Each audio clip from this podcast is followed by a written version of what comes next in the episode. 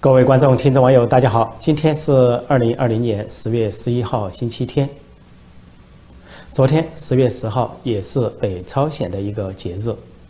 北朝鲜也在搞庆祝，也搞大阅兵。那么他的庆祝是说朝鲜劳动党建党七十五周年。不过这次北朝鲜的庆祝和阅兵活动异常的诡异，他以前通常是在白天上午十点举行。这次居然却在半夜举行，被外界报道为凌晨举行，这是非常罕见的。在夜呃这个夜色啊这个夜幕深重中，在平壤中心的金日成广场举行了所谓阅兵式，然后这些士兵还有领导人都没有戴口罩，然后说北朝鲜的领导人金正发表了讲话，啊金正发表讲话的时候是呃讲到说北朝鲜没有这个新冠疫情。就也就说，新型冠状病毒就武汉肺炎这个中国来的大瘟疫，呃，中共病毒北朝鲜没有一起，而且他反过来同情韩国，说希望韩国尽早摆脱瘟疫，两国继续携手前进，这个让国际上认为肯定是一个笑话。首先，北朝鲜由于他不承认、不报道，那给造成一个印象，给北朝鲜人民造成一个印象是零病例、零感染，反过来。韩国是一个民主国家，呃，任何病例、任何感染、任何死亡都要报道啊！不仅是执政党，还有呃在野党，还有这个媒体广泛的报道。所以，北朝鲜民众受到他的呃统治集团和媒体的愚弄之后，党媒党报的愚弄之后，肯定认为韩国陷入了这个一场灾难之中，而北韩呢，呃，北朝鲜却是呃太平无事。这就是北朝鲜人民得到的印象。反过来，这个这个印象就跟中国跟美国之间的差距一样。由于中共大量的压缩数字，只报几千人死亡啊，几十万人感染，结果美国爆出是几百万的感染啊，二十多万的死亡。由于美国是民主国家，新闻自由，不仅媒体要报道，而且各个机构都要发布消息啊，不仅是联邦政府，还有州和地市，哪怕每个镇都要发布消息，说美国的数字是报的越大。啊，这个越能够就是呃得到公众的信任，或者说是这个常态。但是中共那边是报得越小，也是中共的意图，数字尽量压缩啊缩水啊，甚至是大量人不算，算法跟美国也不同。因为我说过，按照中共的算法，美国只死了几千人；按照美国的算法，中共死了五十万或者一百万都不止。那么也就是说，中共所制造的舆论封锁或者舆论导向、自我公布的数字，也形成了美中两国之间的一个差距，就给中国人民的观感，就以为美国陷入了水深火热之中，而只有中共，呃，才是一个能够控制疫情的国家。所谓抄作业，尽管没有任何国家抄他的作业。现在北朝鲜宣布，他才是全世界的模范，零病例、零感染、零死亡。中共敢不敢抄他的作业？敢不敢抄成一个零感染、零死亡、零病例，隐瞒到那个程度？回头说，北朝鲜呃今年度的这次大阅兵，金正恩在会上发表演讲，他还罕见的落泪。啊，之所以落泪，说北朝鲜今年经历了很多灾难，洪水、台风，还有这个瘟疫，还有经济制裁等等。然后他还向民众表示歉意，他他惭愧的表示啊，没有完成人民对他的嘱托，没有完成。啊，改进经济状况的这个诺言，他还表示惭愧。从另一种意义上来说，对北朝鲜这个独裁者、这个世袭的独裁者金正是罕见的表示歉意或者道歉。但从这个角度来讲，他的水平的确高于习近平。啊，在中国，人们见不到任何时候习近平啊从来没有过什么道歉、认错。或者是歉意报愧这个说法，在任何时候，中国不管发生任何事情，它都是伟大的、光荣的、正确的，又是什么领导有力，什么领导啊坚强有力，什么克服了种种困难，又取得多少成就，形势大好，不是小好，而是大好。所以从这个水平来看，习近平的确不如金正恩，在哪方面都应该抄金正恩的作业，那在这个方面尤其应该抄金正恩的作业，在自我反省、自我反思、自我认错方面。向金正恩学习，向金正恩学习，向金正恩看齐，向金正恩靠拢，这才是抄作业，这才是金正恩的好学生，这才是西朝鲜。今年度北朝鲜这个大阅兵为什么在凌晨举行？为什么在半夜举行？为什么在夜色掩护下举行？那么这个让外界百思不得其解。我想可能有三个原因。第一个原因就是有可能怕感染，因为白天人多，势必要聚集群众。那么可能造成大瘟疫的互相传播。所以半夜三更的举行，只举行只要军人，而且呢，为了体现所谓的军威，还不戴口罩，那么可能就在传播呃瘟疫的传播上能够有一定程度的控制。第二种可能是不是北朝鲜在防范某种打击，或者在保守某种秘密？但是说如果他搞大阅兵啊，韩国或者是美国或者有国家对他发动袭击，这种可能性很小。或者说他展示了什么新式武器，然后需要在夜色的掩护下啊运转，啊这个可能性也很小，因为北朝鲜是一个展示的国家，他就是要展示他的武力，展示他的新式武器来恐吓国际社会，尤其恐吓韩国和美国，所以说是惧怕什么或者是掩饰什么，这种可能性比较小。但是第三种可能性不能排除，那就是。这个参加阅兵并发表重要讲话的金正恩，有可能不是他本人，有可能是个替身。呃，真正的金正可能是病重或者是病危啊，不能够起床，不能逝世。那么就用了个替身在这里啊主持并发表讲话。那么在夜色的掩护下，有可能更加这个真假难辨，让外界不仅是新闻界难以判断，就让啊外界的谍报机构、情报机构都可能难以识别。这大概是啊。金氏政权一个精心的文化，这种可能性存在，但是半夜三更的阅兵、凌晨阅兵，的确是充满了种种的诡谲诡诈。昨天才谈到华春莹、胡锡进，今天又不得不提到他们，一个是外交部发言人，一个是环球时报主编，因为这两人又有表演了。这个华春莹针对美国的一个行动酝酿的一个行动，宣称啊美国的行为与现代海盗无异，说美国是现代海盗。那他为什么气得这么的跳脚，用这么严重的词语来指控美国呢？原来是美美国正在酝酿要对中国的蚂蚁集团和腾讯公司出手，把他们列为制裁名单。呃，这个蚂蚁集团呢是个金融公司，它是。呃，阿里巴巴旗下的一个金融公司，它支撑的是跟淘宝网相关的，呃，这个支付宝就是第三方支付，支付宝背后这个金融公司就是蚂蚁集团。那么另外呢，腾讯控股公司呢支撑的是微信，微信支付，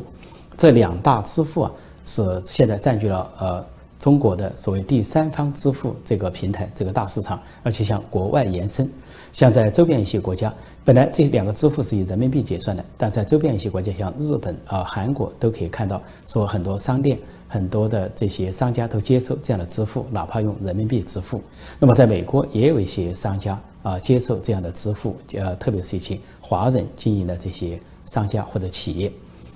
也就是说，支付宝和微信支付啊，深入到触角正在伸向全世界。那么现在，呃，美国的议员都先后提出说，这个支付宝或者微信支付，呃，对美国的数据安全安全构成了威胁，因为他在搞这种支付的过程中，可以收集用户的信息，啊，监控跟踪用户的信息，这就可以监控到美国公民，甚至于跟美国政府啊、国防、军方相关的信息，这对美国的国家安全构成了危害，说是金融中的金融领域里的中共的这个。呃，监控的触角就伸了进来，所以美国就酝酿要出手。据说这一出手的话，比华为呃中共受到的打击，比华为遭受的打击还要大。因为美国是封杀或者打击华为公司，是针对一家公司；但是如果是封杀呃打击这个蚂蚁集团或者腾讯公司，就针对了一个行业，就中共的整个支付行业或者金融行业的一个重要部分。而且中共这个蚂蚁集团说现在酝酿还要在上市。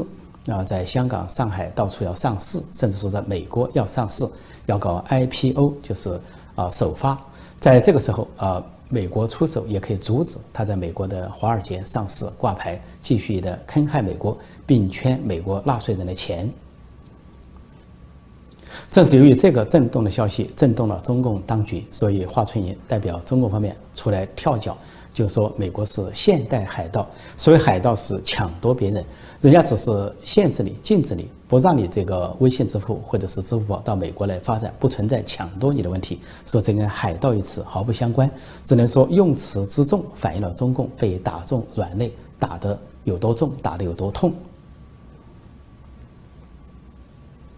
环球时报总编胡锡进现在又在微博上跳脚，呃，咒骂这个美国和民主国家，因为针对一项国际上的测试，啊，美国皮尤公司是一家民间啊民调公司，对十四个国家进行了抽样调查，对中国的反应，共产中国的反应，发现今年以来，这个世界上呃调查的这十四个国家作为样板的十四个国家，都对中共的观感，对共产中国的观感恶化了，而且反感度大幅提高，大幅成长。呃，像最温和的欧洲国家，像意大利、西班牙，都有百分之六十多的反感共产中国。那么西方的主要大国，像美国、英国、德国、法国、法国，反感度反感的共产中国，民间的反感度都是百分之七十七十五左右。那么其他国家更高达百分之八十多，比如说像这个澳大利亚就高达百分之八十一的反感度。那么瑞典对共产中国反感高达百分之八十五，而最高的是亚洲国家日本。日本国民对共产中国的反感高达榜首，就是高居榜首，就是达到百分之八十六，而且各个国家对共产中国的反感在今年呢是大幅的成长。说这个胡锡进就感到不服，就在微博上发言说：“我们中国做错什么了？我们发动战争了？我们干涉他国内政了？都没有。”似乎他还叫屈，实际上他假装叫屈，他非常清楚中共干了什么，那就是隐瞒。呃，制造、隐瞒和传播大瘟疫，这是这件事让全世全世界反感，更不用说在新疆搞集中营，在香港啊搞国安法，砸烂香港，砸坏一国两制，背叛英国，背信国际社会，所有这些加起来，使共产中国习近平政权受到了全世界的反感。呃，胡锡进非常清楚，他假装不知，至少在中国人面前假装不知，因为他在微博上发这个帖子。胡锡进假装问：“难道我们发动战争了？其实就是发动战争了。呃，除了表面上的对其他国家的威胁，比如南海周边国家，啊，中共把这些舰船都开到了呃其他国家经济专属区国家的家门口，越南、菲律宾、马来西亚、印度尼西亚，而且在台海不断的派出军机军舰挑衅台湾，濒临战争边缘，而且在周边的四个海全面的进行大军演，连续几个月耗费啊国资民膏。”大肆的铺张浪费，大量的人力物力财力的浪费，搞军演威胁周边国家和国际社会。中共呃准备战争，或者说为战争造势，这是一方面。另外，从超限战的角度来讲，中共制造、隐瞒和传播大瘟疫就是一种战争形式，只不过是一种超限战的方式。而这场大瘟疫极可能还涉及到背后中共的细菌战或者生化武器这些秘密计划，或者。至于胡锡进说我们干涉别国内政了，其实中共一直在干涉别国内政，通过金钱外交、贿赂外交、腐败外交，在周边国家还有国际上其他国家到处干涉内政，企图呢使他属意的政党获胜，啊，或者说企图把一些国家从民主国家搬回到专制国家，或者说继续巩固一些专制国家、半专制国家、流氓国家的政权，这都是赤裸裸的干涉其他国家的内政。回信在发了这一通牢骚之后，又裹挟中国人民，绑架中国人民，说中国人是不会拿国家利益来换取他们的好脸色的，就换取其他国家的好脸色。这里他要改几个词，中国人中间少了两个字，是领导人，中国领导人，国家利益实际上是政权利益，或者说是领导人的权位，也就他的意思，就中国领导人。不会拿自己的既得利益或者是权位去换取其他国家的好脸色，也就是说，他在暗示中共绝不搞政改，绝不会呃这个中断一国两制，绝不会开放民主大选，绝不会给中国人民还政于民，让他们拥有言论自由、新闻自由，或者是选举或者被选举的权利。呃，中国共产党要坚持剥夺中国人民的这个投票权，这样中共才能够统治垄断这个国家。不仅垄断政治权利，还要垄断经济命脉，然后赢得保持他们自己经济上的既得利益，还有政治上的权利，以及这些权利所带来的他们的各种腐败利益。还有一个人叫金灿荣，这两天也出来凑热闹。这个金灿荣以极左、激进、反美啊著称啊，号称是学者。呃，也号称是说习近平的国师，国师之一，啊，也被中国网民称为所谓呃四大呃忽悠战略忽悠局的人士，啊，他经常自称金政委，就战略忽悠局的政委金政委。这个人现在又出了个洋相，以反美著称的金灿荣，在被呃网民发现并公布到了网站上，说他在十月八号在北京为他留学美国的儿子和儿媳啊高调隆重的举办了一场婚礼。那么在婚礼上显示呢，他的儿子啊穿着黑色西装，打着领带，一副新郎样子。然后新娘呢穿着婚纱，然后金灿荣跟他的太太，其他人站在两边，而金灿荣还拿着话筒在讲话，似乎在炫耀。你看他留美的儿子得了博士，现在是又这个喜结良缘，一番庆祝，说网民舆论哗然。因为这个金灿荣历来以反美著称，啊，而且呢曾经还大张旗摆的在大会上公开的警告了一声，说留学美国没有用，他说什么什么也学不到。他告诫别的人，呃家长不要把孩子送去美国。结果他偷偷把儿子送到美国。实际上他在之前就有流露。他以前在接受一些呃采访中暗示，由于他善于站队，善于紧跟党、紧跟习近平，他在北京有三套住宅，而他有个儿子在北京大学读书。那么当时在北京大学读书，但是他在另外的场合有暗示，说他非常后悔呃送儿子啊去外国读书。这个外国他没有指哪个国家，说是长时间在外国。他说他假装表示后悔，实际上就来给他自己洗脱，洗脱一个两面人、两面派的这么一个角色，啊，分裂人格的角色。那么他说，实际上在国内，呃，大学也应该在国内读，研究生也应该在国内读，最多到欧美国家去当当交换生就够了。但他就承认，他把儿子长期送到美国，啊，不仅是大学，还有研究生，甚至最后读的博士都是在美国。这个金灿荣以自己的言行啊，以自己的表现，亲手砸了他反美的牌子，而且他的这个现身做法就跟另一个反美人物，一个极左派代表人物司马南的座右铭完全一致。那么这两人的座右铭都应该是这样，叫做“反美是工作，去美是生活”。昨天我提到华春莹送女儿到美国读书，而网传胡锡进送儿子到加拿大读书。那么现在有金灿荣的表演，给留美的儿子和儿媳公开举行盛大婚礼，再加上司马南的座右铭，都证明这些反美人物，中共的反美人物都是口头上反美，行动上亲美。那么他们这些人格分裂的表现，两面两面派、两面人的做法，足以让那些。亲共反美的小粉红自干五五毛党捶胸顿脚撕肝裂肺。适逢周末，跟大家讲一个段子：有四个反美人士聚在一起交流反美心得，每人用一个词来表明自己的反美态度。这四个人分别是华春莹、胡锡进、金灿荣、司马南。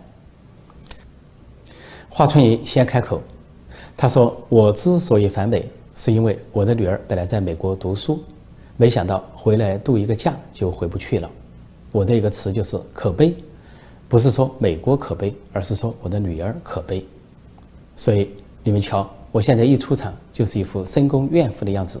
说不尽的委屈啊。胡锡进接着说：“我之所以反美，是因为我儿子原本计划去美国读书，结果还没有去，美国就关上了大门。”弄得他只能去加拿大。我的一个词就是可怜，不是说美国可怜，而是说我的儿子可怜。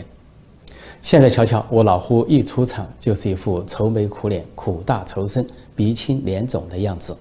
我心里憋屈呀。轮到金灿荣，他说：“我之所以反美，是因为我的儿子在美国读博士，没想到回国举行一场婚礼就回不去了。”我的一个词就是可气。不是说美国可气，而是说我的儿子可气。你干嘛要回中国来举行婚礼？你干嘛不在美国举行婚礼？到处都是教堂，这下弄得好，连我老金要去美国退休养老的计划都泡汤了。现在瞧瞧，我老金一露脸就是一副皮笑肉不笑的样子，不知道说什么好啊。最后轮到司马南，他说：“我之所以反美。”是因为我第一次去美国就被电梯夹了头，在网上还落得个“司马夹头”或者“夹头男”的雅号。我的一个词就是可疑，不是美国可疑，而是电梯可疑。你想想，我在中国生活了半辈子，脑袋没被夹过，没想到一到美国竟然被电梯夹了头。你说这电梯我是招你惹你了？现在瞧瞧，我的脸原本是长方形，现在变成了平行四边形。我的头发原本茂密，现在变成了一撮毛。有的网民还写了一首打油诗，说什么“西风吹来毛泽东，东风吹来毛泽西，南边开枪司马北，北边开枪司马南”。好，今天我就暂时讲到这里，谢谢大家收看收听，再见。